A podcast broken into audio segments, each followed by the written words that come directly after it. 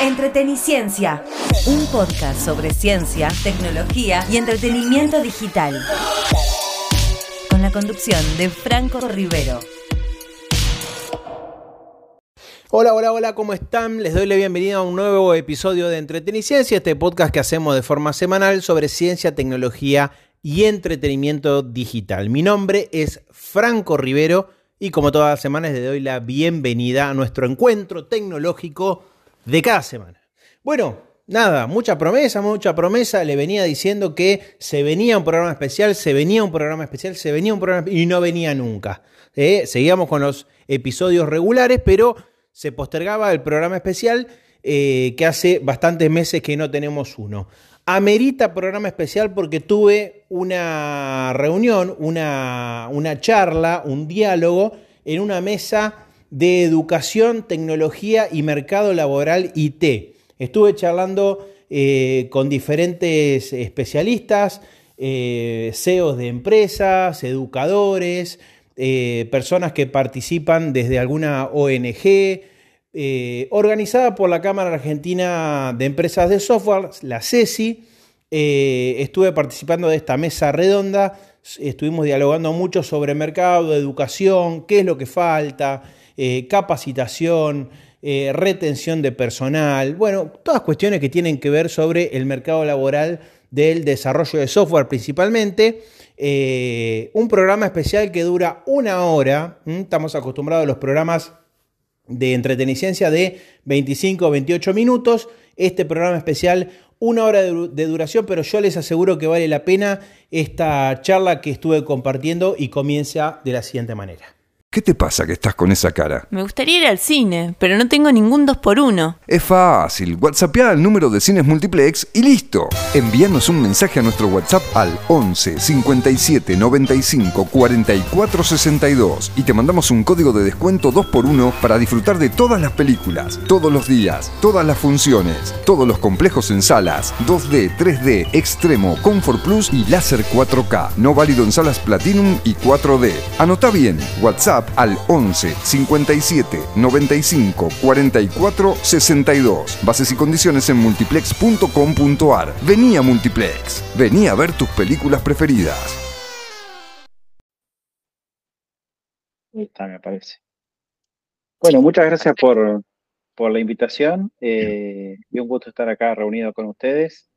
Eh, bueno, la primera pregunta es cómo, cómo ven el mercado de, desarrollo de software eh, y la demanda del, talento en la industria, ¿no? Eh, bueno, eh, si me permiten, tiro yo algunos, algunos datos iniciales, digamos, como, como parte de la, de la, Cámara, de la Comisión Directiva de la Cámara. bueno, el, sector de, software y, servicios informáticos que está representado por la Cámara eh, muestra un, crecimiento del sector, digamos. En los últimos dos años el, sector está creciendo a un ritmo de un 21,5%, creando 25.000 nuevos puestos de trabajo en, las distintas áreas del desarrollo de software. Y lo cual hemos logrado una cifra de aproximadamente 142.000 puestos nuevos de trabajo, eh, lo cual hay un 150% de crecimiento más que eh, lo que ha crecido la economía en general, digamos. Eh, nosotros creemos que dentro de todos los proyectos que la Cámara viene llevando adelante de formación de talento, eh, proyecta con una visión ambiciosa unos 400.000 puestos más para el, 2030. Y, seguimos teniendo el, problema de la escasez de, talento, fundamentalmente lo que tiene que ver con más, más capacidad de desarrollo y fundamentalmente las, las especializaciones que se vienen creando a partir de las, de las nuevas tecnologías, fundamentalmente lo que tenga que ver con orientación a inteligencia artificial, lo que, lo que, lo que viene de los sistemas centrados en el humano y demás, nos va a obligar a tener cada vez más recursos, digamos. Con lo cual, eh, todos los proyectos que la Cámara lleva adelante, tales como el Software as a Services, el programa eh, eh, potenciando programadores, el Yo Programa o Portal de Primer Empleo, que son todas iniciativas de la Cámara, están, este, están orientadas a lograr ese, volumen y a, cubrir esos puestos que están haciendo falta, digamos.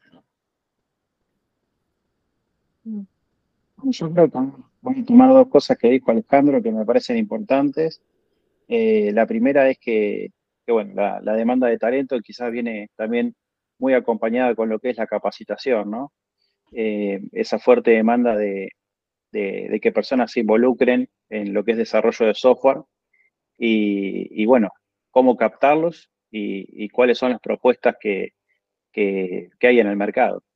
Eh, tiene que haber, creo que, un, diálogo entre, entre las instituciones y, y las empresas desarrolladoras claramente para ver qué es lo que necesitan, teniendo en cuenta que yo soy educador también y la educación siempre es como un elefante que gira mucho más lento de las necesidades del mercado, ¿no?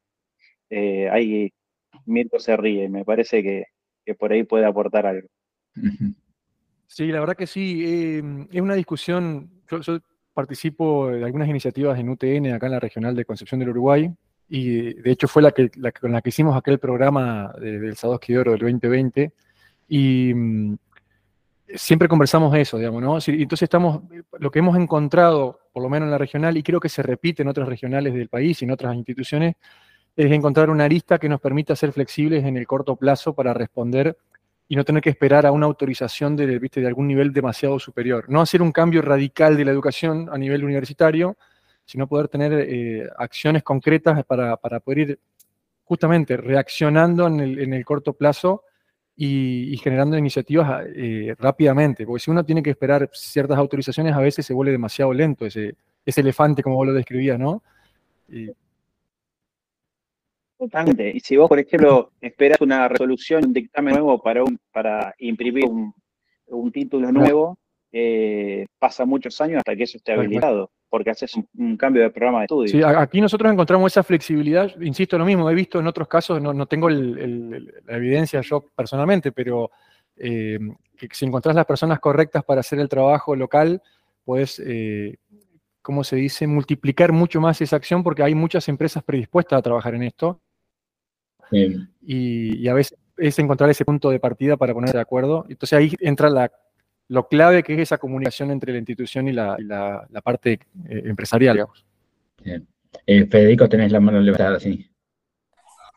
Sí, eh, a ver, yo creo que acá, bueno, Federico Repeto, CEO de, de Alchemy, yo, creo que acá hay como distintos enfoques, ¿no? Y creo que hay que, en, en el contexto en el que estamos, ¿no? Donde tenemos oportunidades muy grandes, hay que tomarlos todos los enfoques, no hay que quedarse con, uno solo. Eh, nosotros, como, lo estamos trabajando, es, eh, consideramos que el sistema educativo, ya sea universidades, gobiernos, incluso universidades privadas, públicas, tecnicaturas, eh, nuevos formatos educativos, cursos online y demás, nos vienen a formar al talento más desde la base, ¿no? en su pensamiento computacional, en, lo que es los fundamentos de la programación, ingenieros de software, etc. Ahora, luego después eh, existe un problema, que es esto que estamos conversando, más específicamente de esa formación última milla, ¿no? O sea, cómo hacemos que ese talento que ya tiene una base, que por más muy buena que haya sido, después las mismas empresas tienen que eh, invertir en la formación interna de estas personas, ¿no? Y compañías muy grandes, como puede ser un Mercado Libre, un banco, eh, un Accenture o demás, muchas veces tienen la, posibilidad de hacer este tipo de inversiones y nosotros somos en gran parte vehículo para eso, pero después existen un montón de otras compañías, más medianas o chicas, que es ahí en donde creo que tenemos que ponernos un poco más creativos para encontrar la forma de que estas personas se puedan formar en esta última milla, en estas distintas verticales, hablamos de inteligencia artificial, pero esto pueden ser frameworks de programación, como pueden ser eh, ERPs, como pueden ser distintos tipos de habilidades, para que justamente eh, no solamente los mercados libres, los Accenture, los, los bancos puedan acceder a talentos formados de última milla, sino que después todo el gran mundo del resto de las compañías también pueda invertir en estos formatos. Por ejemplo, nosotros en este último tiempo estamos trabajando con distintos entes públicos para que sea a veces el Estado el que financie este tipo de formaciones última milla y eh, también hemos trabajado en un formato con, con Finegans, en donde hay un eh, ente externo también que viene a financiar que es un, ente internacional, ahora no me acuerdo el nombre, pero es un ente internacional que viene a financiar estos bootcamps última milla, ¿no? Son distintos formatos y distintas este, formas en las cuales podemos cubrir justamente este, este gap de habilidades que existe entre lo que el mercado está esperando y lo que terminan formando las universidades, que por, su propia naturaleza, por su propia forma de trabajar, muy difícilmente puedan cubrir las nuevas tendencias del mercado año a año. ¿no? Eh, Walter. Sí, ¿qué tal? Buenas tardes. Bueno, eh, gracias por, la invitación.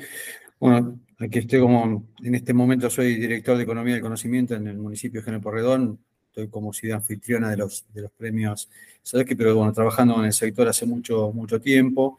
Eh, es socio fundador de, de Atigma, está, también Bernardo nos acompaña.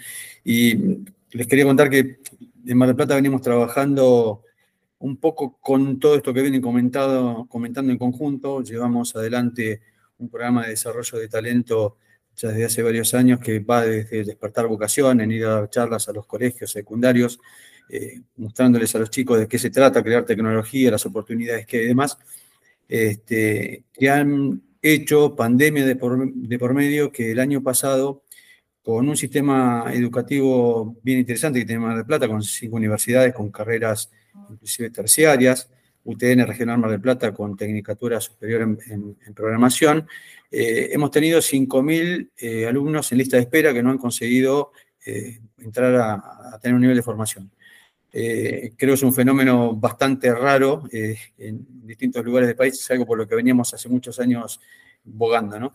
Y en función de eso, bueno, ¿qué respuesta planteamos darle? Así que ahí hicimos una articulación, con las universidades, principalmente con UTN Regional Mar del Plata a través de la, Secretaría de, Extensión Universitaria, una vinculación con ATIGMA, con una Tech Academy que también hizo su, buen aporte, eh, y lanzamos un curso de programación en Full Stack para 560 personas, que dura siete meses y medio, ocho meses, y tiene una práctica eh, real que es el desarrollo de una página web y lo que hicimos fue buscar este, 100 pymes de Mar del Plata que no pudieran acceder económicamente a una página web o emprendedores, eh, para los cuales eh, se armaron equipos con estos 500 pibes que están eh, cursando el full stack y trabajan en equipos de a 5 personas con coach, con mentores y con líderes técnicos, en muchos casos aportados por las empresas de la ciudad Participan 15 empresas de la ciudad eh, brindando webinars y charlas y talleres adicionales. Con esto logramos que la deserción eh, la tengamos en el orden de un 10-12% aproximadamente. Todavía no terminó la cursada, pero ya llevamos eh, cinco meses y estamos en ese nivel, la verdad, con, con, la gente muy, muy, muy entusiasmada. Y complementariamente lanzamos un curso de QA testing manual con los otros 60 restantes que ellos van a hacer el testeo de, las páginas web que, desarrollan eh, los cursantes de Full Stack. Con lo cual es una experiencia bastante nueva, creemos que innovadora porque logramos articular absolutamente a todos los actores. Este, y bueno, vamos a ver ahora qué resultados tenemos al, final de la carrera. Pero también trabajamos eh, desde el año pasado, también en articulación con, con Atima y una Tech Academy, en, la, eh, en el dictado de bootcamps para inserción laboral eso también tuvo muy buenos resultados. En cuatro bootcamps que se realizaron el año pasado, eh, hubo 100 personas seleccionadas de 1.200 y pico de, inscriptos.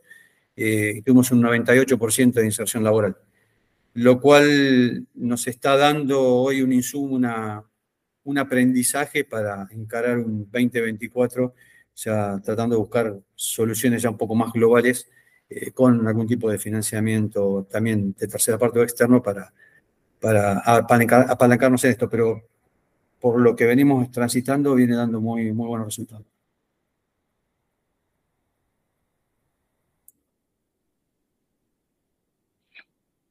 Francisco. Mm. Gracias, Alejandro. Bueno, me presento, Francisco Moreno Campos, soy director de estrategia y negocios de, de EG. Nosotros recibimos el, el premio Sadowski de Oro en la, en la edición anterior lo que nosotros vemos eh, trabajando no solamente en Argentina, sino en América Latina, es, en primer lugar, le diría que Argentina es el país donde más interés vemos de las personas para aprender programación y habilidades digitales. Debe tener muchas, digamos, muchas razones. Creo que una es, eh, digamos, la, trayectoria de las empresas de tecnología en Argentina, los unicornios que tenemos. Seguramente otra tendrá que ver con los niveles de ingresos y la posibilidad de trabajar remoto para el exterior. Colombia sería el segundo país donde vemos más, más interés y con, con muchas iniciativas. Eh, nosotros estamos trabajando con iniciativas con el gobierno colombiano, eh, la verdad que también muy populares. Y lo que nosotros vemos es que, digamos, hoy cualquier persona tiene acceso al conocimiento necesario para aprender a programar, pero gran parte de ese conocimiento o de esa información está presente en videos de YouTube o en plataformas autodirigidas que no generan una experiencia de transformación para que un estudiante pueda sostener ese proceso de aprendizaje durante el tiempo que se necesita para acumular los conocimientos necesarios para empezar a trabajar en una en una empresa de tecnología o en una empresa tradicional que quiere transformarse digitalmente. Eso es un poco también el, rol de Alchemy, de, lograr esa última milla. Pero, pero también, bueno, por suerte hay, hay algunos eh, talleres o, bootcamps de corte, como los que menciona Walter. Nosotros tenemos este modelo donde básicamente logramos hacer cursos eh, en vivo, interactivos, con equipos pequeños que trabajan entre sí, elegidos por una inteligencia artificial, y logramos este año, vamos a tener 5.000 graduados en las carreras de Full Stack y la carrera de QA, con estudiantes del programa Argentina Programa del Ministerio de Economía, con estudiantes de Globant y con estudiantes, digamos, individuales. La verdad que logramos, por ejemplo, con Globant desarrollar una carrera que se llama Test Automation Engineering, que es un QA automatizado en muy poco tiempo. Entiendo que para la educación formal eh, es un desafío poder actualizar el contenido rápidamente, pero para la educación informal eh, ese desafío es, menor y creo que la dinámica de, cambio es mucho más, más ágil. Pero lo que también vemos es cómo la inteligencia artificial puede cambiar esta demanda de talento en un futuro muy próximo. O sea, hoy ChatGPT te permite, digamos, realizar tareas de programación que hace dos años las tenía que realizar una persona. Entonces lo que vemos es que las empresas cada vez van a pedir más experiencia, pero sobre todo un, framework eh, mental de mayor pensamiento matemático. O sea, vemos que, puede ser muy posible que personas que hayan estudiado una carrera de matemática o de contabilidad o carreras afines a la matemática y a la lógica se vuelquen a posiciones de tecnología más fácilmente que una persona que quiere comenzar de cero. Va a poder seguir haciéndolo una persona que quiere comenzar de cero, pero le va a costar quizás más tiempo de lo que le cuesta hoy, porque nosotros vemos que la demanda de talento cada vez se vuelve un poco más sofisticada y creemos que esa tendencia, eh, creemos que se va a profundizar en el tiempo. Y lo mismo pasa con ciencia de datos. Eh, nosotros hicimos este proyecto con Globan, que me pongo a pensar un poco ahí lo que, lo que decía Federico, de cómo las empresas podrían aprovechar esta vinculación con, organizaciones, digamos, educativas y de formación. Básicamente Globant hizo una convocatoria eh, para un programa de Globant que se, llama Code Your Future y recibió, digamos, le diría que recibió 30 veces más eh, interesados de los cupos que Globant tenía junto con EG para desarrollar estas formaciones y me pregunto, bueno, ¿por qué no eh, hacer lanzamientos de quizás grupos de empresas que estén buscando algún perfil en particular, hacer este tipo de lanzamientos sponsorizados por estas empresas, donde el estudiante entienda que está comenzando una formación que en su objetivo, en su meta final, tendría eh, una búsqueda laboral, eh, digamos, asegurada por las empresas que están impulsando esta formación. Me parece que eso podría ser interesante y creo que un, digamos, un desafío es identificar todas las ofertas formativas que hay, encontrar las mejores, las que tienen escala y las que tienen mejor calidad, y justamente como hablaba Federico y Alejandro, vincularlas con, las empresas y con la demanda laboral que hay en Argentina. Eh, Bernardo. Estás muteado, Bernardo. Perdón, saqué la manito, pero no el... Eh, gracias, Alejandro. Eh, tomo, arranco, me presento primero, eh, Bernardo Martínez de, de ATICMA. ATICMA es la Asociación de Empresas de Mar del Plata y Zona. En ATICMA lo que se propone a ATICMA es transformar la matriz productiva de la ciudad, llevar a Mar del Plata como Mar del Plata ciudad de conocimiento. Y cuando hablo de transformar la matriz productiva no es dejar ni de hacer frajores, ni de, dejar de hacer suéteres, ni, dejar el turismo de lado, sino es justamente que todos esos sectores se potencien con el poder transformador de la tecnología, digamos, y luego esas soluciones exportarlas al mundo.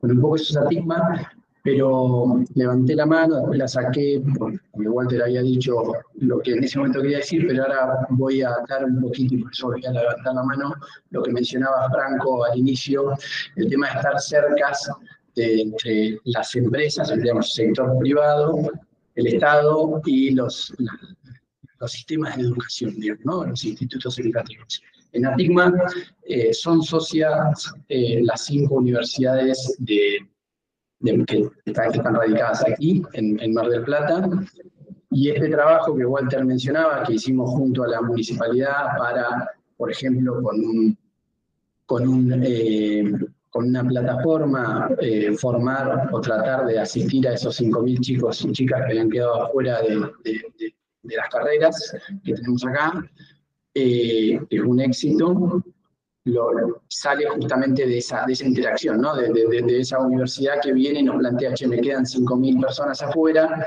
bueno, vamos a, a, resolverlo, y ahí arranca. Después, esta cuestión que planteaba Federico y Francisco acerca de empresas grandes que pueden solventar algunos programas como por ejemplo Bootcamp, también salió de esto, o sea, nosotros hicimos Bootcamp entre varias empresas, si bien Globan y Accenture son socias porque están radicadas acá en el Mar del Plata eh, y tienen sus propios programas, armamos desde Atigma programas de Bootcamp eh, justamente para eh, abastecer, que son esos que el 98% de los chicos ya salieron con, empleo.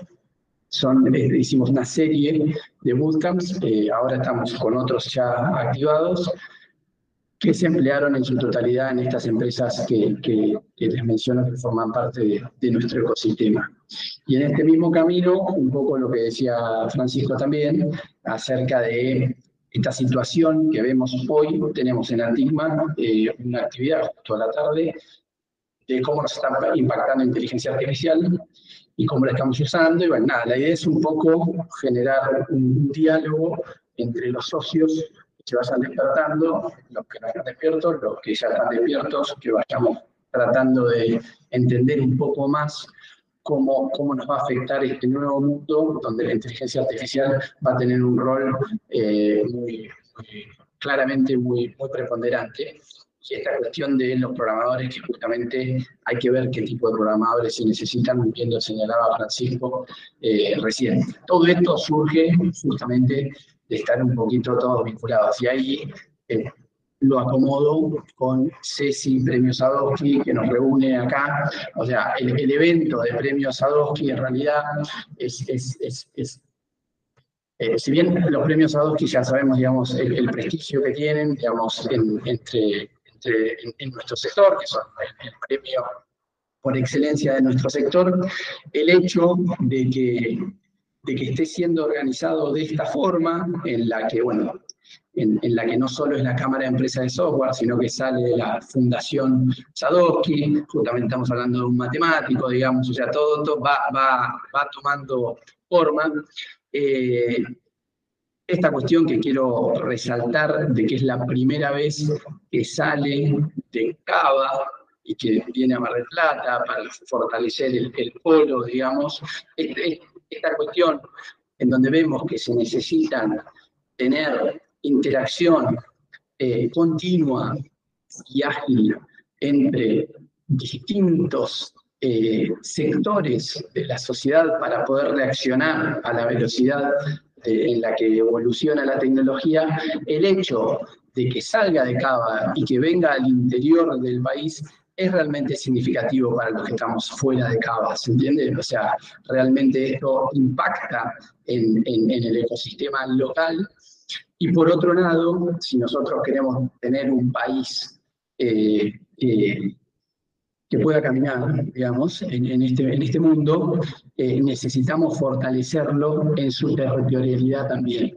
Y lo, y lo, cierto es que si no logramos que CECI y todo el ecosistema en general empiece a permear de manera cada vez más activa en, toda la matriz productiva del país, como digo, que es lo que estamos intentando hacer en, en Mar del Plata, eh, eh, estamos sonados. Así que para mí es, un, excelente señal eh, y un excelente camino el de, el de, llevarlo a, a, tocar no solo con los otros sectores, sino también con los otros sectores que están fuera de cava, digamos. O sea, tocar en todas las puntas. No sé si se entendió, fui un poco confuso. está bien, yo, creo que para, un poco, concordando con todos, eh, yo creo que la, idea de que muchos de los premios Sadowski de Oros han sido otorgados a empresas que han hecho, que están haciendo grandes esfuerzos por la formación de talento, relacionados con el tema de talento, tiene mucho que ver con el foco que la Cámara le ha puesto al tema de la educación. El sentido, el sentido de, que, de que tanto los premios como el encuentro empresarial salgan de la ciudad de Buenos Aires tiene mucho que ver con lo que dice Bernardo, que es fortalecer el relacionamiento con lo que se hace en cada una de las regiones. Y creo que es la forma en que hacemos crecer a la industria, digamos, ¿no? Así, aprendamos de lo que ha pasado en otras industrias en donde la concentración en determinados lugares no ha sido más que un, un, un stopper para ese crecimiento. Y creo que nuestra industria tiene mucho para hacer para cerrar un poco el tema de educación y tal vez poniéndome un poco en el rol de, docente en, el mundo universitario, más allá del empresario, yo, yo comparto mucho lo que, lo que dijeron ustedes y, fíjense ustedes lo siguiente, eh, Francisco dijo algo que yo comparto mucho, que el perfil matemático de los desarrolladores del futuro es fundamental. Hace muy matemáticas en un programador, digamos. Y, y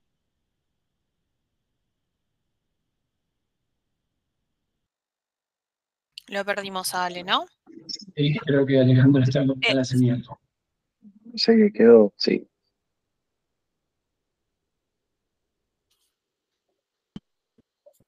A ver, ahí estás. ¿Nos escuchás, Ale? Hola. Que sí, habías quedado congelado. Ahora, ahora sí se te ah, escucha. Ahí volviste. Sí, sí, acá volví. Perdón, estoy, es que estoy en Montevideo yo y, la señal que tengo aquí en el, en el hotel por ahí no ser buena. No, lo que decía es que en realidad ese, cambio que está produciendo la misma tecnología nos obliga a cambiar a veces la visión que teníamos de la profesión en corto tiempo, digamos. Y hay otro concepto que es muy importante, es el hecho de, que los sistemas que se vienen hacia el futuro son sistemas en donde nosotros como seres humanos somos parte componente del sistema, no solamente usuarios, con lo cual necesitamos otro tipo de disciplinas, otro tipo de competencias que nos permitan, por ejemplo, trabajar cada vez más fluidamente en un mundo multidisciplinario. Y esos son temas que en, la Cámara, en los distintos ámbitos también se discuten y son, y son, realmente, son realmente importantes. Yo no sé en un futuro el rol de, programador y arquitecto si se va a poder diferenciar, por ejemplo, porque nuestra capacidad de componer sistemas va a ser mucho más fuerte que la capacidad de programar y eso nos tiene que tener una visión muy, muy clara de la arquitectura. Por lo tanto, desde el punto de vista educativo, el desafío que tenemos hacia adelante realmente sigue siendo, sigue siendo muy fuerte, más allá de lo que es la generación propia de talento. ¿no?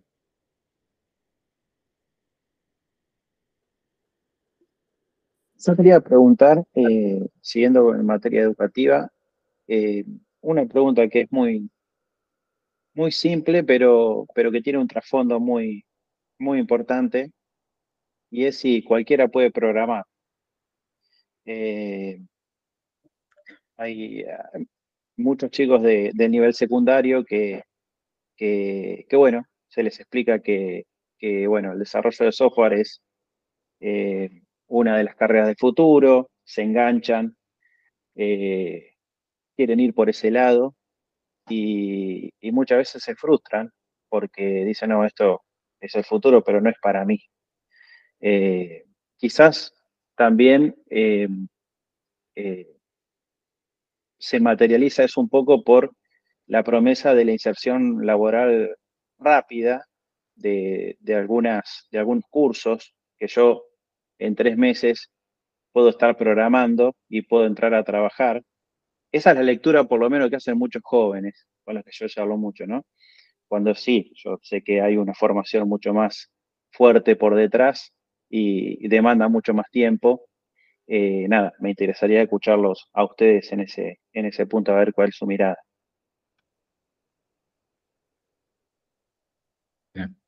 Sí, Francisco. Nosotros lo que, lo que vemos es, eh, cualquier persona puede aprender a programar, seguro que sí.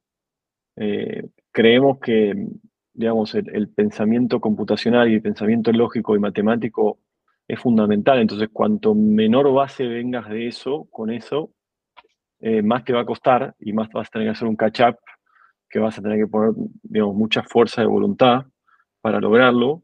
Lo que sí creo es que, bueno, quizás a no, no todo el mundo le, le va a gustar dedicarse a la programación. Y creo que ahí también tenemos que eh, quitar el mito de que la programación es lo único que puede ser en una, en una industria de tecnología, digamos. Hay roles de, de, UX, de UI, hay roles de marketing digital, hay roles de científico de datos, inclusive hay roles de, digamos, de manejo de proyectos. Creo que mm, quizás la programación podría ser una puerta de entrada, pero no necesariamente la persona necesita dedicarse a eso, y eso es importante un poco por lo que vos mencionás, Franco, de que está muy instalado, ah, creo que ahora se enfrió un poco el, mercado laboral, sobre todo en Estados Unidos, eh, pero digamos, hasta hace muy poco había una sensación de que en, muy poquito tiempo uno podía empezar a trabajar eh, en una empresa de tecnología, ganar en dólares y trabajar desde donde uno quiera, y bueno, en realidad eh, no es tan así. Creo que las personas que les va muy bien en, eh, el desarrollo de software son personas que aman esa, digamos, esa disciplina y que como consecuencia natural después les va bien profesionalmente. Y, para eso una de las cosas interesantes que hace EG es crear comunidades, ¿no? Personas que al final se vayan alimentando unas de otras para poder compartir mejores prácticas. Y, y además creo que tenemos que pensar en el desarrollo de un programador como algo que ocurre toda la vida. Eh, nosotros estamos eh, haciendo programas con Mercado Libre para compartir mejores prácticas en los programadores de Mercado Libre que tienen eh, entre 5 y 10 años de experiencia programando. Entonces, creo que es muy positivo el interés que hay en Argentina por programar. Creo que tendríamos que ampliar el abanico de posibilidades, que bueno, que en realidad ya está bastante ampliado, y que, y que entiendan las personas primero la importancia de la educación de base, la importancia de aprender bien matemáticas, de aprender bien lógica, como decía Alejandro, de aprender el sistema, cómo construyo sistemas. Creo que esa, digamos, esa capacidad de, pensamiento abstracto, dada la irrupción de la inteligencia artificial, va a ser cada vez más importante porque va a ser una de las pocas cosas que, la inteligencia artificial eh, no va a poder hacer. Sí, por el otro lado, el, reforzando un poco eso, como, con cualquier otra profesión, eh, tiene que existir una verdadera vocación, digamos, ¿no? tal cual expresa Francisco. O sea, si, lo que sucede es que en, nuestra actividad muchas veces la forma de, comunicar la información no, no, no, llega lo suficientemente clara como para claramente este, despertar esas vocaciones, digamos. Pero yo comparto 100% lo que, lo que dice Francisco, esa formación de base es, fundamental, digamos.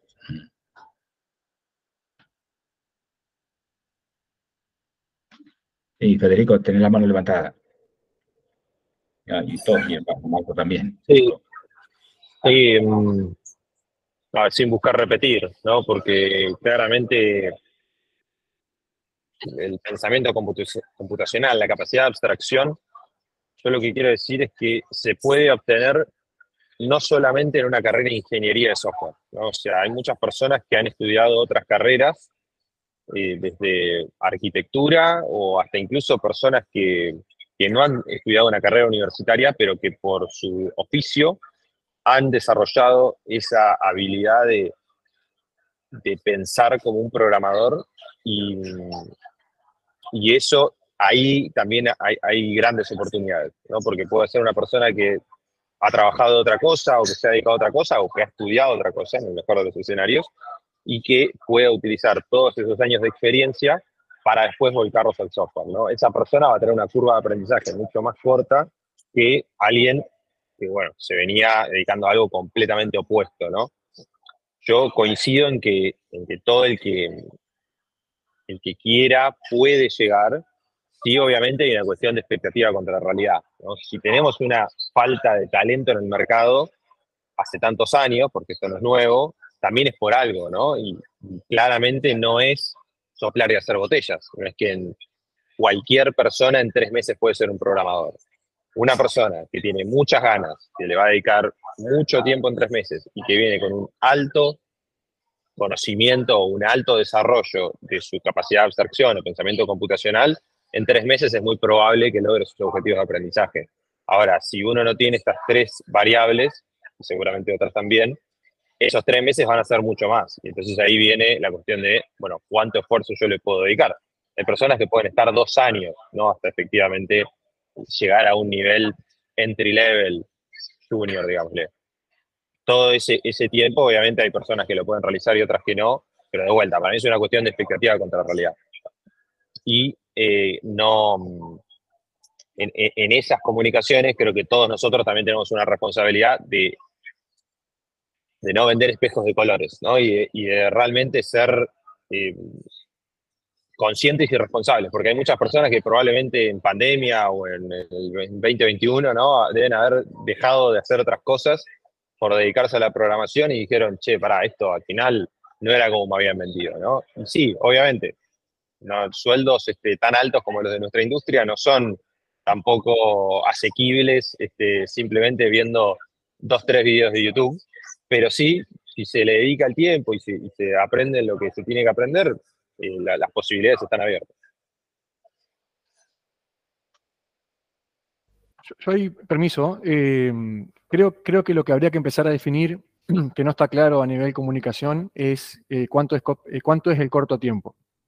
Porque los tres meses son de algunas comunicaciones que se han hecho fuera de lugar, algunas personas, como bien decía Federico recién, que vendieron espejito de colores, pero si vos me decís que fue un caso que tuvimos acá en la ciudad, un chico que hace cinco años era playero en una estación de servicio, que no tiene formación profesional y hoy es socio de una pyme con cinco personas y está desarrollando para clientes en Argentina, cinco años al lado de lo que costaba ser programador hace 20, 30 años atrás, es relativamente poco tiempo, ¿no?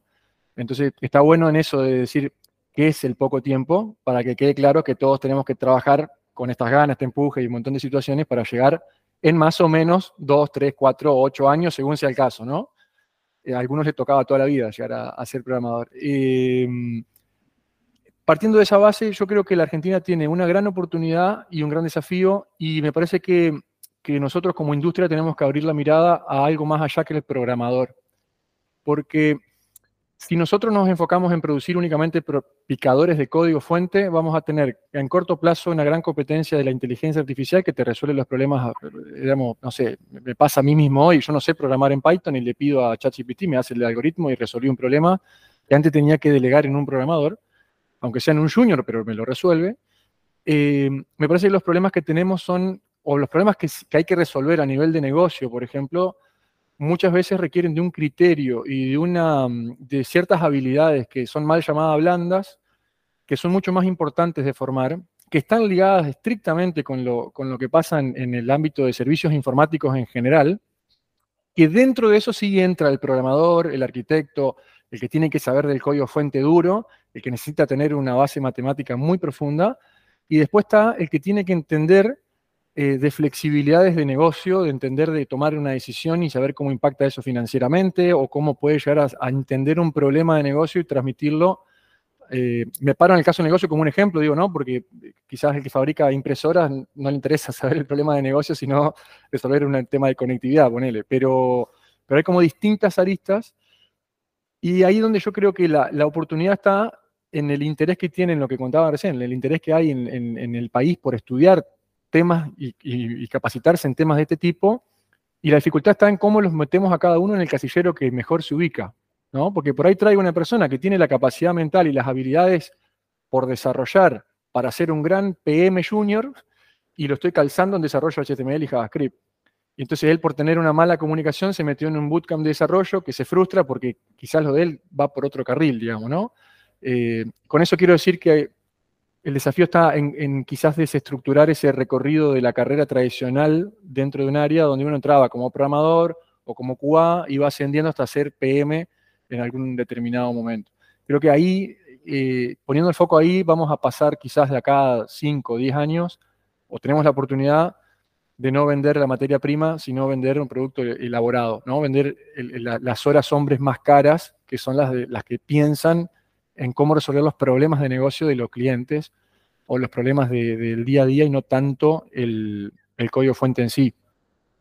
Porque hoy digo, hay oportunidades para un pibe que pueda manejar bien una planilla de Excel con automatismos, macros y un mail, le puede resolver cientos de problemas a una pyme y generar un negocio sin tener una, gran base de conocimiento algorítmico, ¿no? Eh, a eso quería dejar por ahí abierto ese, ese, abanico de opciones y esa, esa cantidad de eh, esa disponibilidad que hay para meterse en distintos ámbitos que todos tienen que ver con esto de, servicios informáticos. Entonces, esa es un poco mi mirada al respecto, me parece que está, ahí tenemos muchísimo por, trabajar, más allá de lo particular, ¿no? Walter. Permiso. Sí, eh, en definitiva, coincido, coincido absolutamente con todos. Yo creo que mm, cualquiera puede programar, como decía, tiene que ver con la actitud, con la las ganas y cómo se va formando, y que tenemos que ser también muy responsables en la, comunicación, en mostrar un poco todo el abanico de posibilidades que hay para que una persona se pueda formar en distintas, en distintas áreas. Eh, eso lo estamos experimentando en los programas que hacemos de Despertar Vocación, dando, charlas a los chicos y contándoles de qué se trata y, todas las oportunidades que hay. Eh, pero creo que la gran oportunidad que tenemos en este momento es con un desafío enorme por resolver, que es el que estamos hablando, ¿no? Es cómo comunicamos, cómo podemos aprovechar las distintas eh, tipos de formaciones que se necesitan. Hay un mundo y por delante, no solo en la programación, en, las áreas de animación y demás también es, enorme las posibilidades que, son enormes las posibilidades que hay. Este, pero creo que llegando, llegando a la gente, mostrándoles, eso lo podemos, lo podemos resolver y habrá que buscar qué herramientas. Ahora, hace pocos años atrás el problema era que los jóvenes no elegían estudiar carreras vinculadas a la tecnología. Eh, y ese, esa persona que se iba a una carrera tradicional, iba a estudiar una abogacía, un control de más, también terminaba frustrándose porque a lo mejor no era lo que era para él y tampoco entraba en el mercado ITS. Hoy cambió rotundamente eso.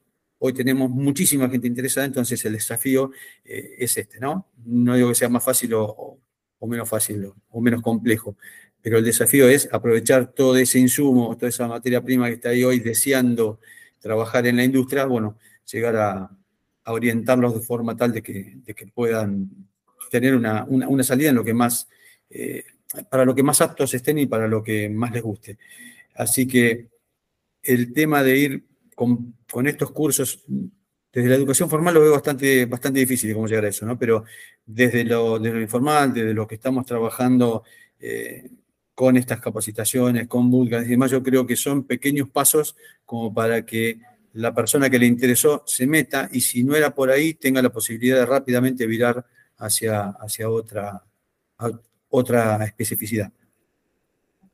Un poco la, la visión mía. Bernardo.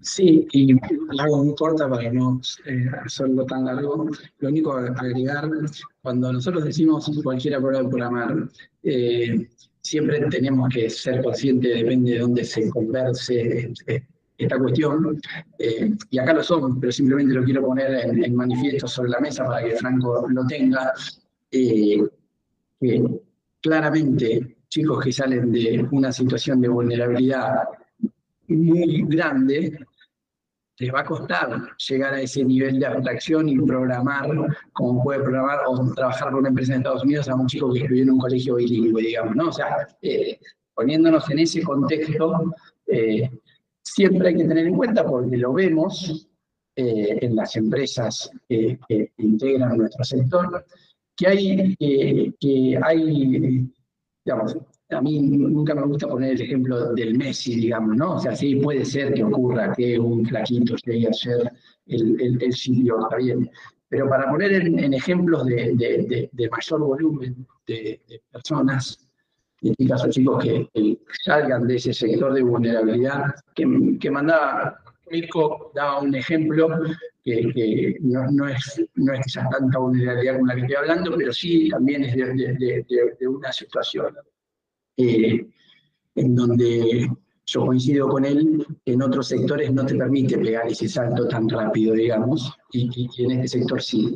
Eh, también lo que vemos es que estos chicos eh, que pasan a ser sostén de la familia, quizás no están siendo el arquitecto de la empresa, pero sí están en el área de QA, digamos, en el área de testing, digamos, o sea, no son el que programa o que directamente está hablando con el equipo en Estados Unidos o con el cliente en Estados Unidos, sino que le está haciendo de soporte o de testing a otro equipo de acá. Ya, la realidad es que cuando el, sector está en crecimiento y falta cubrir tanta demanda, ahora como señaló Francisco, está más frío el asunto, pero cuando están esos picos, y la realidad es que intenta abrazar todo lo que puede.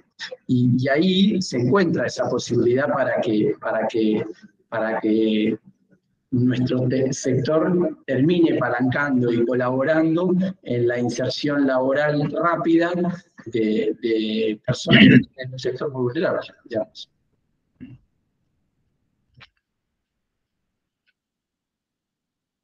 Sí, era, era, era eso. Está bien. Teniendo en cuenta lo que voy a tomar algo que dijo Bernardo que me pareció interesante con los picos, que bueno, lo hemos visto muchas veces. Eh, ¿Cómo se hace para, para retener el talento? ¿no? Yo creo que es un desafío. Hoy en día, la vez pasada yo estuve entrevistando a un, a un desarrollador que me comentaba que en un año cambió tres veces de, de compañía, eh, o sea, lo que me da, nada, cuatro meses en cada, en cada lugar de trabajo, ¿no? Eh, y, después también, charlando con otros chicos que recién se están insertando, se maravillaban por los incentivos que recibían de las empresas, ¿no?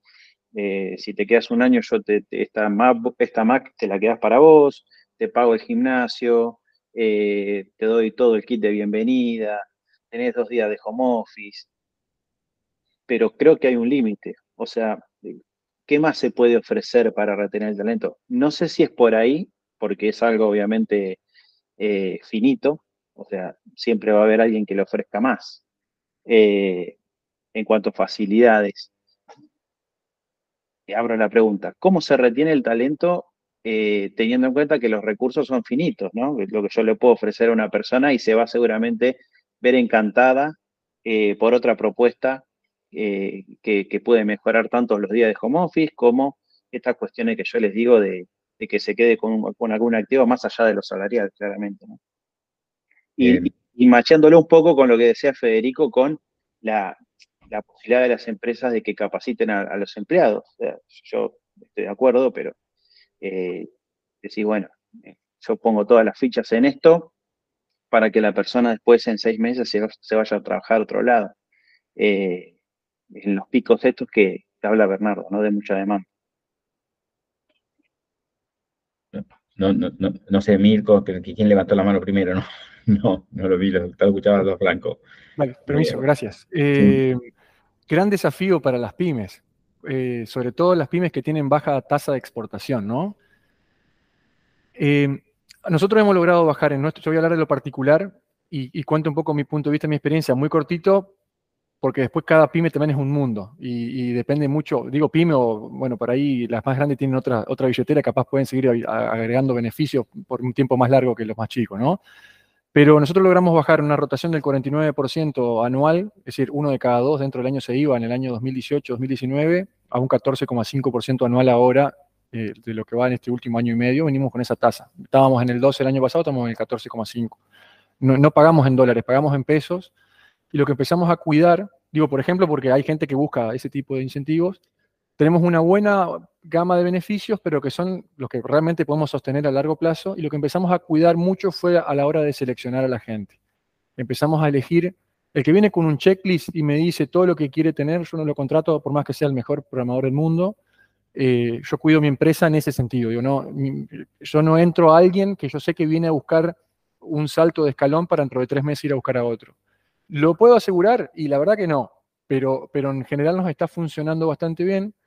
Eh, no sé, el último, la última persona que se fue fue ahora, hace unos pocos días, pero se fue a ganar siete veces más de lo que ganaba con nosotros porque consiguió un contrato directo a un cliente norteamericano entonces pegó un, sueldo muy, muy grande, eh, porque también tiene skills muy amplios como para lograr ese salto, ¿no? No, son todos los que logran eso. Entonces, eh, entre los beneficios y el trabajar un poco con, la cercanía de, cuidar a la persona en cuestiones clave como, no, no sé, digo, puede sonar muy sencillo, pero no molestarlos un fin de semana, no escribirle mensajes fuera de horario, no, no molestarlos con trabajo cuando realmente no vale la pena, si, vos no estás de guardia, no tengo por qué llamarte o mandarte un correo a las 10 de la noche. Con cuestiones tan simples como esas empezamos a tener otra valoración sobre el cuidado de, nosotros como personas adentro del equipo. Y la verdad que nos ha funcionado y tenemos una gran variedad. Somos 45 en la, en la, empresa con un promedio de 34 años de edad, el promedio. Tengo chicos de 20 y chicos de 55. Y ahí en el medio está bastante distribuida la, edad y las características, los gustos, ¿no? Em, entonces creo que ahí lo que, lo que hicimos fue prestarle un poco de atención a que los beneficios sean realmente algo útil. No, no te doy el gimnasio porque sí, sino que realmente eh, mi empresa lo valore. Quizás la empresa de al lado valora tener Netflix gratis, por ejemplo. Entonces quizás a ellos les conviene dar Netflix y no el gimnasio. Y así, así tratar de enfocarlo un poco más en una cuestión más sincera con el propio equipo. Em, después sigue siendo un desafío porque siempre están las oportunidades, los acechan todo el tiempo por LinkedIn o por cualquier tipo de plataforma y lo están buscando para llevárselos. Eh, hasta ahora viene siendo una batalla ganada, digo, porque la verdad que el porcentaje es muy bueno en comparación a lo que era antes. Em, vamos a ver el próximo pico, ¿no? Como decían recién, ahora estamos un poco más calmos, a ver qué pasa, pero le tengo fe de que no, con lo que estamos haciendo no deberíamos llegar de nuevo al 50% de ese 49,9 que les decía, eh, pero pasa un poco por esa gestión adicional que no estaba antes. Antes no lo hacíamos y era como, yo le digo, una picadora de carne. Venía fulano y yo no le daba mucha atención qué le servía y qué no. Estos son mi cartera de beneficio y lo que yo ofrezco y vos adaptate. Bueno, entre adecuar eso y filtrar un poco mejor quiénes, quiénes suman a la compañía o por qué se suman a nuestra compañía, logramos estabilizar un poquito la máquina.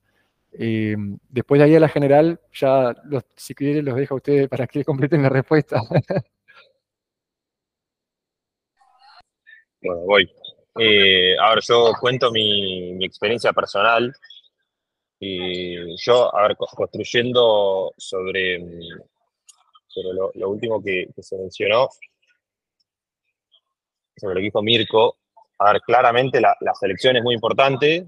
Eh, el, que entró por sueldo se va por sueldo, ¿no? Y entonces ahí nosotros creemos que la compensación económica obviamente es la base y es importante, y va a parecer un cliché lo que voy a decir, pero la cultura, la, misión de la compañía, la visión de la compañía, por más de que sea desarrollo de software o, exportación de servicios, creo que uno siempre puede encontrarle un, diferencial ¿no? al equipo eh, y somos todos seres sociales, ¿no? Y creo que gran parte de lo que estamos haciendo acá, nosotros, los programadores, los técnicos, los funcionales, es al final del día compartir ocho horas por lo menos de trabajo y, la mayoría de las personas, me parece a mí, o nuestra experiencia, se quedan justamente porque Alchemy en este caso viene muy bien, les plantea nuevos desafíos, les plantea nuevas este, cuestiones en su vida profesional, pero también porque el grupo humano es muy bueno. ¿no? Entonces, en esa línea, creo que construir buenas culturas de trabajo, buenos no, no, picadoras de carne, como bien decía Mirko, eh, creo que ahí hay, un, hay una oportunidad grande. Más en nuestro, o, en los negocios de consultoría, en donde a veces eh, esos diferenciales no son tan fáciles de encontrar como capaz en, otros, este, en otras industrias. También creo que es importante eh, dar previsibilidad de la carrera profesional de la persona. ¿no? si hoy la persona es un junior, bueno, cuándo va a pasar a semi-senior, cuándo va a pasar a senior, por qué, cómo y cómo se va construyendo esa carrera profesional en el tiempo y esa previsibilidad para adelante. Atado a esa carrera profesional, lo que nosotros detectamos muy importante es cómo la persona va, va desafiándose técnicamente, ¿no? Y cómo va aprendiendo a lo largo del, del tiempo. Es muy importante para estos perfiles estar constantemente aprendiendo algo nuevo. Si, si dejaron de aprender algo nuevo, para la mayoría, eh, deja de ser atractivo ese puesto laboral. Y eso puede venir porque les cambiamos el lenguaje de programación, porque estaban en .NET y ahora están en, en Node, o porque eh, se abrió un nuevo proyecto y ahora van a trabajar en una migración de on-premise a cloud, digo cualquier cosa, ¿no? Entonces, creo que ahí hay, hay un punto muy interesante. Obviamente es más tentador poner al que sabe hacer eh, lo, que ya sabe porque sabemos que es bueno, pero en esa rotación hay bastante motivación también de, los colaboradores porque, como todos, ¿no? Vamos aprendiendo cosas nuevas. Y, y ya para ir cerrando, eh, claramente si la competencia es contra, a ver, una persona que habla muy bien inglés, es muy buena técnicamente, ¿no? ya tiene 5 o 6 años de experiencia, la competencia es contra San Francisco, bueno, es muy difícil por más de todo esto que hagamos hecho, que hayamos hecho, ¿no? Contra una diferencia de 4 o 5 veces lo que estamos pagando acá, no hay cultura empresarial que se la banque. Pero contra una diferencia de un 30, 40, 50, 60, 100%, yo creo que hay mucho que podemos hacer internamente para, para cubrir eh, el gap.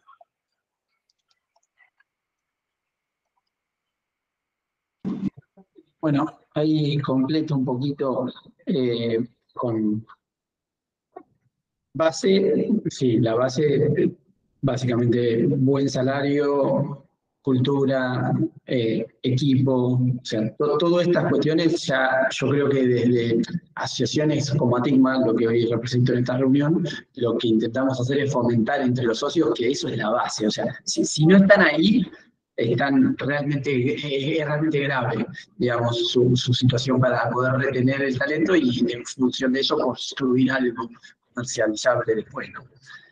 Después, la, segunda línea de defensa sí, es, eh, en cuanto a esto, lo que señalaba Mirko y Federico, el, que viene por salario se va por salario, entonces tenés que saber que le estés pagando lo que le pueden pagar desde cualquier lugar del mundo, digamos, ser consciente de eso, digamos, si la persona tiene las características que señalaba Federico, el ejemplo de, de la persona que la pueden contratar desde San Francisco, y bueno, vos tenés que estar pagando lo mismo. ¿Se entiende? Cuando decimos buen salario, tenés que estar ahí o saber que se te va a ir. Tercero, trabajar en que si se va te haga el menor daño posible. ¿A qué me refiero con esto?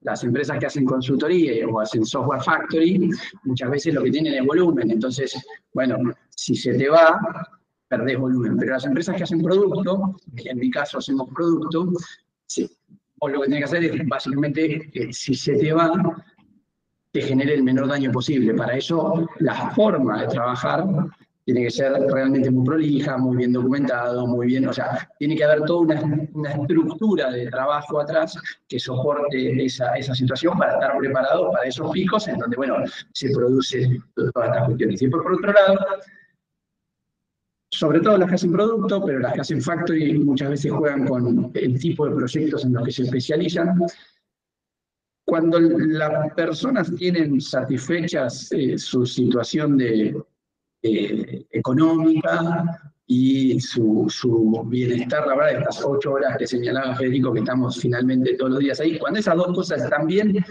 la otra cuestión que muchas veces hace que se queden eh, es que realmente estén motivados en, en, el, en, en el proyecto que encarnan, ¿no? Entonces, eh, eso también lo, vemos. Y después no se me ocurre más nada, digamos. O sea, son, son, son, como esas cuatro, cuatro barreras que, que, que, que, nosotros solemos tratar de fomentar. Eh. Bueno, yo les cuento un poco, tal vez. Eh, ustedes tienen, no sé cuántos años tiene como compañía, pero mi, mi empresa va a cumplir 40 años en el mercado. Eh, y, he, atravesado distintas generaciones o distintas cuestiones con la gente, digamos. Pero siempre hay dos cosas que son comunes y una tiene que ver con cómo mapeas los objetivos de tu compañía con los objetivos de la gente que tomas, digamos. Eh, esa es una primera cosa. O sea, yo comparto mucho lo de Mirko, esa, esa práctica que él tiene, yo la tengo desde hace muchos años, digamos. Después el tipo de proyectos. Nosotros, por ejemplo, somos una compañía que no sé si para bien o para mal, no proveemos servicios de manpower. Nosotros hacemos proyectos de consultoría o de desarrollo con un objetivo bien concreto. Eso también motiva mucho a la gente. Y la otra cosa que tenemos, que también comparto lo que dice Bernardo, es nuestra PMO se encarga de hablar regularmente con cada uno de los integrantes de la compañía como mínimo una vez al mes para conocer cómo están, su situación personal, las problemáticas que tienen, cómo se están viendo hacia adelante, y de esa forma conformamos planes de carrera que por lo general están muy orientados a cada persona. O sea, yo una cosa que aprendí es que no necesariamente una persona busca siempre el ascenso, sino que por ahí busca estar cada vez mejor en lo que está haciendo, que es lo que le gusta. Y, ese, y esa forma es eh, la forma como hemos sostenido, y nosotros tenemos gente que tiene veintipico de años con nosotros. Y, y la gente joven que ingresa a la compañía ingresa con una visión muy clara de qué es lo que quiere hacer y, y obviamente siempre el tema salarial es, es un elemento que es bastante, bastante eh, difícil de, resolver. Y he tenido gente que se ha ido y me ha dicho, mira, te pido disculpas que me voy, pero no puedo despreciar esta oportunidad económica, con lo cual ahí no, no puedes hacer nada, digamos pero siempre hay que, hay que tener creatividad para eso, porque esa, cada una de esas cosas va a ir cambiando con el tiempo. Una cosa más que, que quería agregar eh, tiene que ver con... Ah, perdón, Alejandro, ¿no, no habías terminado? Eh, sí, sí, sí, sí, terminé. No, le quería preguntar a Franco cuánto tiempo más, porque ya, ya tengo otro compromiso, digamos. Ya, ya estamos en, en horario, sí, si les parece. Sí. Sí, sí. Sí, Francisco. Eh, sí, Franco. No, solo agregar, digamos, el, el, estamos en la era de la información, entonces los mercados hoy son globales.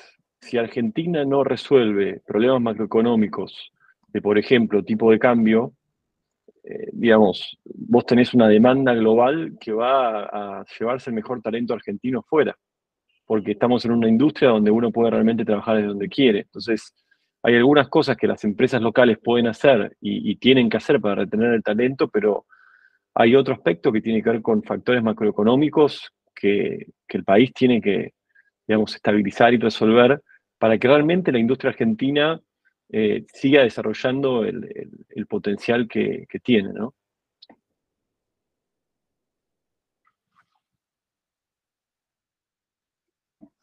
Bueno, yo les quiero agradecer mucho, me quedaría charlando toda la tarde. Sí, la verdad, la verdad.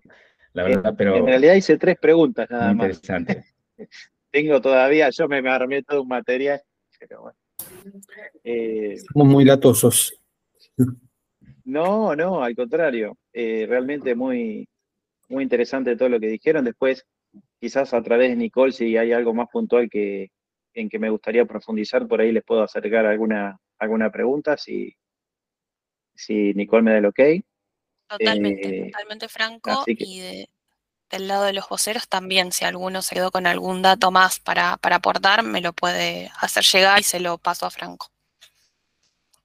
Sí, lo que, lo que yo Nada, agradecerles por el tiempo a todos y, y espero que se repita. Eso iba a decir, hagamos la- el capítulo 2, digo, ¿cuál, cuál, ¿qué nos impide? parte. La segunda parte. Y lo último que me gustaría remarcar como parte de la CESI es que los premios buscan esto, digamos, ¿no? O sea, que no solamente eh, sean un evento, sino que también tengan un trasfondo importante que es en, dar a conocer los esfuerzos que hacen compañías por aportar desde la tecnología a la sociedad, tratar de, compartir conocimiento y al mismo tiempo sean inspiradores para otros que están en esos mismos emprendimientos y que vean en los premios una manera de que se conozca lo que están haciendo, digamos, ¿no? Yo les agradezco mucho a ustedes, agradezco muchísimo a Digma el esfuerzo que está haciendo para llevar adelante estos premios y obviamente nos- los, esperamos a todos allá en, allá en Mar del Plata. Eh, Va a ser, va a ser un gusto recibirlos. Lo único que no les puedo garantizar es que podamos lograr este, tener el clima, clima ideal. Vamos a tratar de sacar un decreto por eso. Ciencia, tecnología, entretenimiento digital. Abrí una ventana al futuro. Entreteniciencia, con la conducción de Franco Rivero. Todos los viernes a las 13 horas, por FM del Monte. 90.1. Y llegamos al final de este programa especial. Yo creo que es el programa más especial que hemos hecho entre todos los programas especiales de Entreteniciencia. Definitivamente porque eh, ameritaba, nunca se había dado de nada, de, de, alguna manera invertir una hora de tiempo en un programa de, de entreteniciencia, como lo han hecho ustedes en este, en este episodio especial, pero valía la pena. El material muy rico, muy jugoso, la charla eh, arroja información muy valiosa realmente y me daba pena cortarlo y quedarme con algo. No podía discernir entre lo importante y lo no importante porque era todo importante. Como ustedes habrán notado, hablamos siempre de mercado, educación y tecnología y es un solo tema con diferentes opiniones y diferentes aristas. Agradezco mucho a la gente de CESI que me invitó a participar y a todos lo de la mesa redonda sobre educación y tecnología y mercado laboral que estuvieron participando de este encuentro. Eh, mi nombre es Franco Rivero y como siempre le digo, los despido hasta la semana que viene, donde volvemos a hacer un episodio regular de Entreteniciencia por este mismo canal de Spotify y también pueden escucharlo obviamente los días viernes a la una de la tarde, volvemos al horario regular, por FM 90.1 FM del Monte. Que tengan un buen fin de semana. Entreteniciencia, un podcast sobre ciencia, tecnología y entretenimiento digital, con la conducción de Franco Rivero.